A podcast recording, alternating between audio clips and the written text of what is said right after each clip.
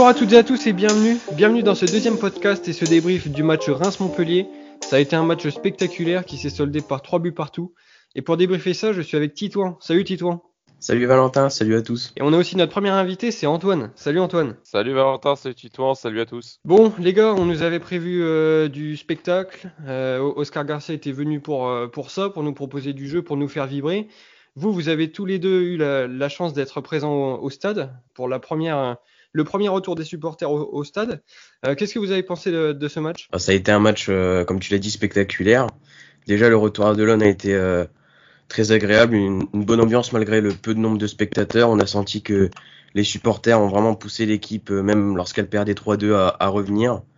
Ensuite, bah, euh, il y a eu des, très bonnes choses, notamment un très bon match de Kasama qui a tenté beaucoup de passes. Euh, enfin, le Kasama qu'on retrouve d'il y a deux ans, beaucoup plus offensif, moins sur le poste de, de sentinelle, et c'est là qu'on adore en fait Kasama. Euh, et Kitike également euh, très bon, hein, de, de, bonnes déviations et notamment un travail monstrueux sur le, sur le premier but. Et voilà, après, euh, je vous laisse continuer hein, parce que je vais pas tout dire non plus. ah, je pense que t'as. Il y a tellement, il y a tellement de choses à dire donc. Euh... Totalement très bien résumé le match d'hier. Vraiment, on a vu ces jeunes qui ont porté cette équipe rémoise, des, des jeunes qu'on avait beaucoup mis de côté ces dernières saisons sous l'ère David Guillon et que Garcia a, dès son arrivée, insisté dessus en disant qu'il allait leur consacrer davantage dans le jeu et ça s'est remarqué aujourd'hui avec notamment aussi des très bonnes rentrées des nouveaux entrants, que ce soit Kebal ou même Touré. Euh, de très bonnes rentrées, notamment pour Kebal qui aura inscrit le, troisième but et du coup son premier but, on peut dire, en, Ligue 1 au final lors de ce match. Espérons que ça va le mettre en confiance et le lancer sur une belle série. Voilà, donc c'est vrai qu'au-delà des individualités que, vous avez citées, hein, qui sont clairement, qui ont clairement tiré leur épingle du jeu. Euh, Kebal, euh, Ekitike euh, et même euh, Kasama. Moi, je voulais quand même revenir sur la prestation collective et ce qui a été mis en place par Garcia. Donc c'est vrai qu'il est arrivé au, club en, nous promettant du jeu, en nous promettant des émotions. C'était un petit peu l'inverse de ce que David Guillon avait pu nous, proposer. Et autant sur le premier match de Nice, on s'était dit, bon, un premier match compliqué, un peu soporifique. Autant là, on a vraiment vécu euh, une superbe partie de, foot. Et euh, vraiment, on a eu euh, du jeu, on a vraiment eu ce que Garcia voulait mettre en place. Et moi, ce que je retiens quand même, c'est cette, cette faculté de l'équipe à finalement toujours pousser pour toujours tenter d'aller de, de l'avant. quoi. Et on le voit même en, toute fin de, match. On revient à 3-3, donc sur ce but de, de Kebal, comme vous l'avez dit. Et au final, ce match, il pourrait même basculer de notre côté avec cette frappe sur le poteau à la dernière minute. Alors que bon, euh, franchement, sur les dernières saisons, il y a plus d'un match où on se serait peut-être contenté du match nul. Oui, c'est vrai. C'est vrai que là, on a quand même une équipe.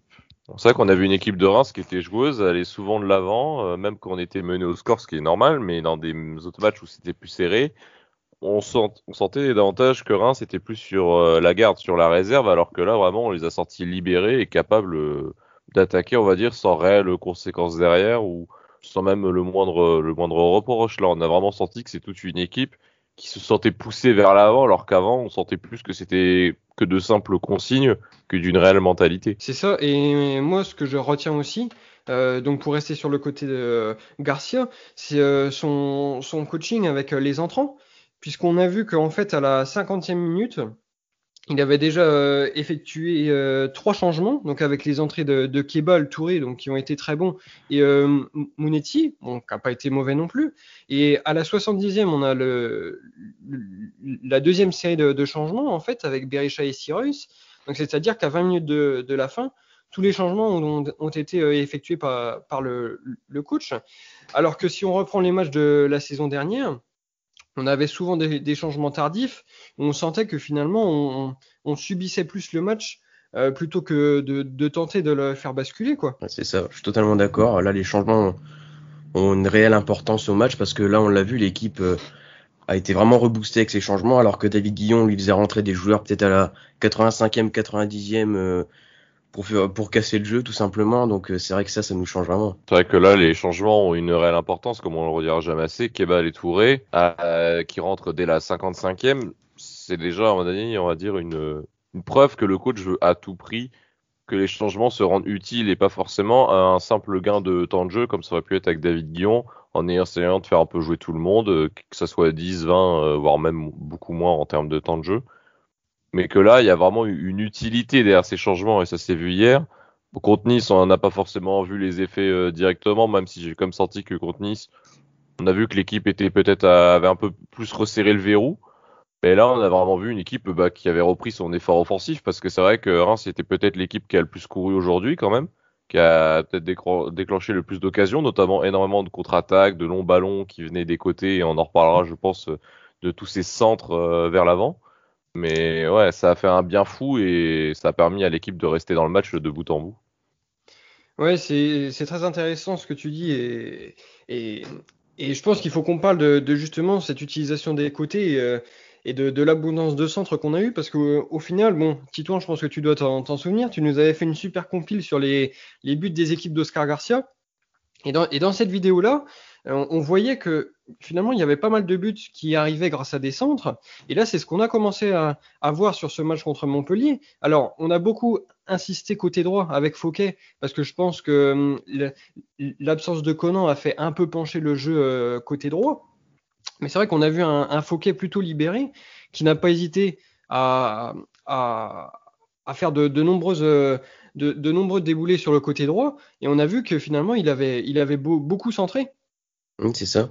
Fouquet euh, qui a vraiment été excellent hein, sur euh, le match d'hier et il avait déjà joué à ce poste d'ailleurs avec la Belgique et là on voit vraiment que comme tu l'as dit, il est libéré en fait. Il, il tente beaucoup de centres, mais euh, il revient en défense, il écarte, il propose vraiment. Hier, j'ai trouvé euh, très très bon euh, Thomas Lockett. Et si on devait citer un, autre joueur qui s'est libéré sur, ce match-là, bien sûr, c'est euh, notre chouchou, c'est Moreto Kasama. Kasama qui est, comme tu l'as dit, jouait beaucoup plus bas la, saison dernière avec David Guillon et qui là vraiment n'a pas hésité à se, projeter et à tenter sa chance.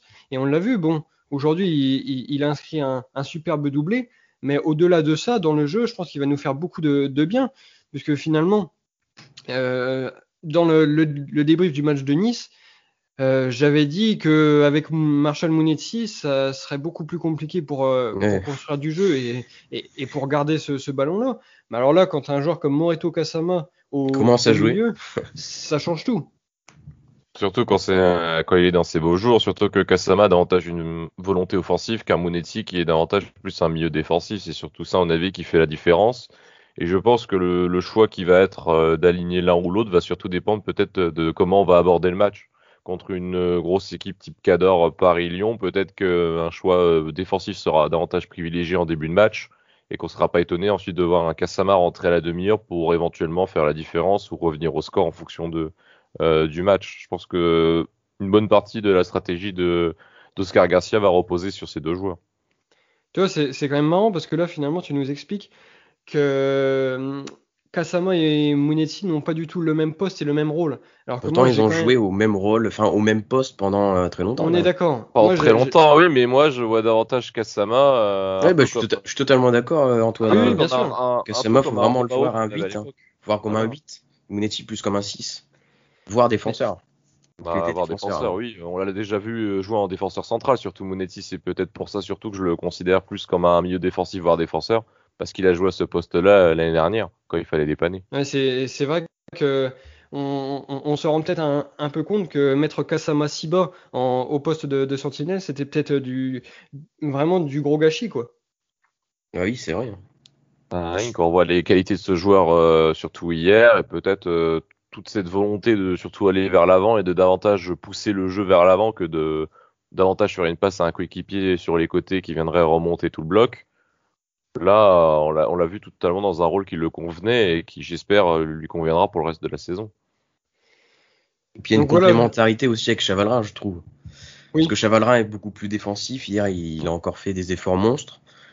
Et Kasama, lui, est beaucoup plus offensif. Il tente beaucoup plus de choses. Et c'est pour ça que notre milieu, je pense qu'il peut être vraiment très intéressant cette, cette, année. Voilà, et je pense que ça va être, euh, ça va être une des clés de, cette saison, de trouver cet équilibre-là au, milieu, sachant que parfois on va être à 5, euh, avec euh, les deux latéraux qui vont finalement jouer presque milieu gauche et milieu droit. Et puis il y a, certaines fois ou quand les, défenseurs vont vraiment revenir très bas, on, peut aussi se sentir très esselé si, les attaquants ne, font pas les, efforts. Et moi, c'est ce que j'ai remarqué finalement hier, c'est que cette défense-là, autant elle m'avait paru très solide après le, match face à Nice, je m'étais dit les trois arrières centraux sont très complémentaires. Euh, on a retrouvé la solidité de d'Abdelhamid, de, de Face. Bon, Gravillon euh, avait fait une bonne un bon bonne prestation euh, quand même. une bonne prestation à, Nice. Mais là, hier, ça m'a semblé beaucoup plus friable. Je sais, je sais pas vous ce que vous en avez pensé. Ah oui, je suis totalement d'accord. Hein. Les, les, buts encaissés sont totalement évitables. Hein. La défense était très moyenne avec beaucoup d'erreurs techniques, notamment. Surtout le dernier. Ouais. Face qui fait euh, une grosse erreur qui nous coûte un but. Et même sur les corners, euh, on se prend, on se prend des buts vraiment bêtes. C'est ça qui est dommage d'hier parce que si on n'ait pas pris ces buts, on, aurait vu un match encore euh, plus spectaculaire et on aurait pu peut-être empocher les trois points. Ouais, surtout peut-être voir davantage une équipe rémoise qui aurait encore plus enfoncé le clou ou peut-être justement à l'inverse une équipe montpelliéraine qui aurait mis pied sur le ballon. Et c'est vrai que hier, pour revenir sur les deux premiers buts qu'on prend sur corner, déjà à Nice, les principales alertes venaient sur corner. Donc je pense que c'est déjà l'un des premiers points à travailler cette saison, c'est les coups de pied arrêtés. Et en l'occurrence, ces corners qui, pratiquement qu'on se le dise, font toujours un frisson dans le dos. Alors c'est peut-être dégagé euh. tranquillement. Là, euh, déjà deux buts sur corner en deux matchs, beaucoup d'alertes euh, face à Nice quand même, où il y avait Rashkovic qui avait sorti deux arrêts. Je pense que contre Metz, va falloir appuyer sur ce point-là, parce que Metz, sur coup de pied arrêté, ça peut être aussi dangereux. Oui, c'est vraiment ça. C'est dommage de, prendre ces, deux buts-là. Bon, alors le, premier, c'est un, ballon qui est mal, mal dégagé par Chavalin. Le second, c'est une sortie de, de Rachko qui est un petit peu court. Et puis bon, bah, le, troisième, voilà, c'est une, une erreur de, de Woutface. Donc c'est vrai que c'est un peu le, regret du match. C'est finalement euh, d'avoir l'impression d'avoir donné trois buts. Tout à fait, hein, tout à fait. Quand moi j'étais hein, surtout depuis les tribunes et euh, pour vous dire j'étais en jonqué, du coup je voyais tous les buts euh, de face, on va dire au, loin. Et c'est vrai que sur le troisième but, exemple, j'ai pas vraiment compris ce qui s'est passé. On va dire, il y a eu un troisième cafouillage. C'était un, gros cafouillage. Je sais même pas du coup que c'était Woodface. Vous me l'apprenez un peu que c'était euh, son erreur euh, qui a amené euh, ce but-là. Mais c'est vrai qu'on a senti davantage, vraiment un sentiment un petit peu dur à digérer de, prendre de tels buts. Quand on voit en fait la construction des buts de Reims comparée à celle de Montpellier, il y a beaucoup plus d'efforts qui ont été mis dans les buts rémois que les buts montpelliérains où c'était surtout des, mésententes de la défense rémoise c'est vrai que moi aussi j'étais enjonqué et le... c'est pareil, les buts Montpellier, on comprenait pas trop parce que il y avait des gros cafouillages et on voyait les joueurs qui célébraient. Bon, bah, ok. ouais, et quoi qu'il en soit, on a encaissé trois buts. Bon, donc pour ce match nul, trois buts partout. Et c'était un, match où on a quand même vu euh, la, patte Garcia, puisqu'en fait, quand il est arrivé, on, il nous avait promis de, faire jouer les jeunes et de, de contribuer fortement à leur développement.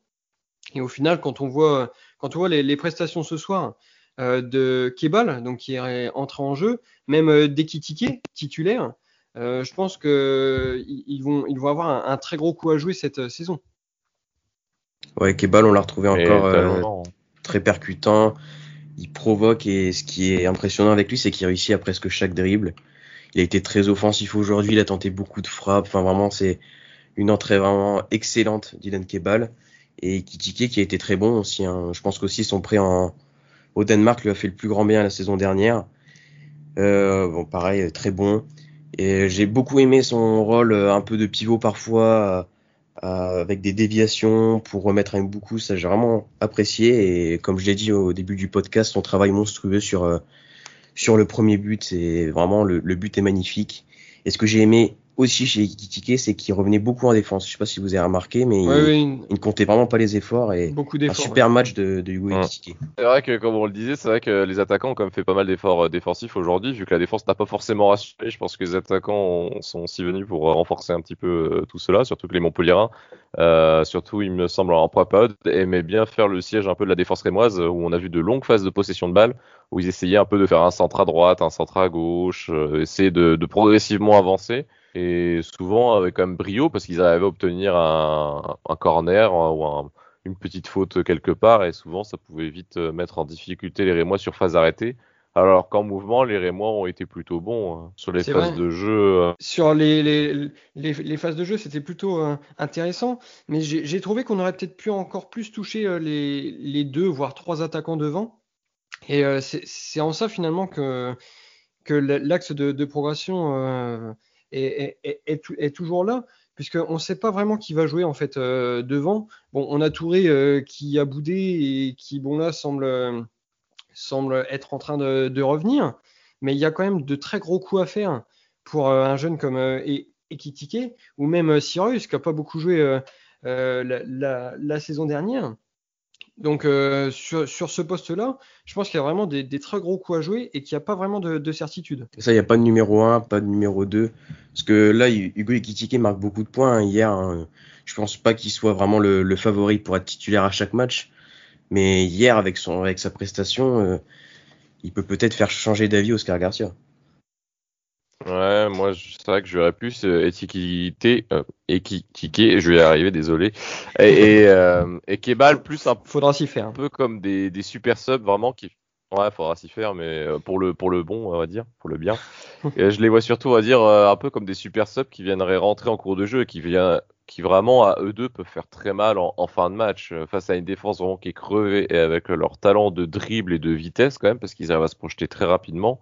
Avec eux, ça peut facilement euh, déboucher sur de très bonnes occasions, voire des penalties euh, qui pourraient être sifflés. Vraiment des, vraiment qui viendraient faire mal en, fin de match. Pas forcément aligné en titulaire où je, verrais plus des beaucoup des Cyrus euh, ou, autres à ce poste-là. Mais vraiment, ces deux-là en fin de match, je sais pas, mais ça peut faire une, bonne paire. C'est possible, eh ben, c'est ce qu'on ce qu'on suivra très attentivement et donc ce sera dès dimanche prochain face à Metz. Metz qui pour l'instant a, a débuté pour a débuté 1-2-3 par un match nul face à Lille, trois buts partout aussi, et qui a perdu euh, ce week-end euh, à, à Nantes. Si vous deviez vous lancer dans un petit prono, ce serait quoi pour ce match-là, pour le, le prochain match du stade? Hum. Vas-y, je te laisse commencer, Antoine. Ah, c'est c'est un petit peu dur encore de juger dans ce, dans ce début de saison, surtout pour que l'équipe Messine a affronté un Lille vraiment euh, pas forcément en forme et une équipe de Nantes euh, remaniée après euh, leur maintien obtenu euh, in extremis en barrage de l'année dernière. Euh, pour l'équipe, pour ce match-là, je verrais bien peut-être euh, une victoire rémoise à l'extérieur, sur un score euh, plutôt serré, un 2 buts à 1. D'accord. Avec, pour- avec pourquoi pas un but d'étiquité. Ah, Et qui qui qui? Va falloir qu'on lui fasse but, faire Ça va des être le. Hugo, prochain défi des podcasts, ça va être euh, ah, ouais. savoir prononcer correctement euh, Ekitike. Ouais, voilà. un, but, un but d'Hugo et un but de Mathieu Cafaro. Allez. D'accord, ça marche. Et pour toi, Titouan ambitieux. Euh, Moi, je verrais aussi 2-1, euh, une victoire émoise. Et moi, je verrais, ah, alors on va dire le premier but en Ligue 1 de Cyrus. Et puis, euh, oh, j'ai envie de dire Thomas Fouquet. Il va marquer un, but de loin. Alors là, je pense que tu peux miser sur ça parce qu'il doit y avoir une belle cote. Ah, si la ouais. Ah ouais, là, là, je pense que tu peux y aller. Là. Les nouveaux partenaires Rémois Winamax, là, ils peuvent peut-être te régaler. Et moi, je verrais une victoire rémoise aussi, mais plus serrée, un petit 1-0 et but de Touré qui se réconcilie avec euh, le public rémois en donnant la victoire. Ça Ah, vous tu vois ça. Ouais, tu vois ça comme un conte de fées. Ouais, ouais, bah oui, tu sais, moi je suis un romantique du football, hein, un petit but de Touré, voilà. Bon, je vais pas te dire la 90e, mais, mais en deuxième mi-temps, voilà. Et puis on, on gagne un 0 et on obtient notre première victoire de la saison. Ça serait bien. Ça serait pas Ça mal pour lancer la saison. Bah oui, ça me va bien. Ça me va Bon, très bon, bien hein. aussi. On part sur ça alors. Merci beaucoup à tous les deux pour votre participation. Mais de rien. De rien, c'était un Et plaisir. puis on se retrouve euh, dès dimanche prochain pour le débrief du match donc euh, Metz-Reims avec euh, victoire de Reims euh, à l'unanimité. Ouais, espère. Allez, salut Salut à tous. Salut à tous.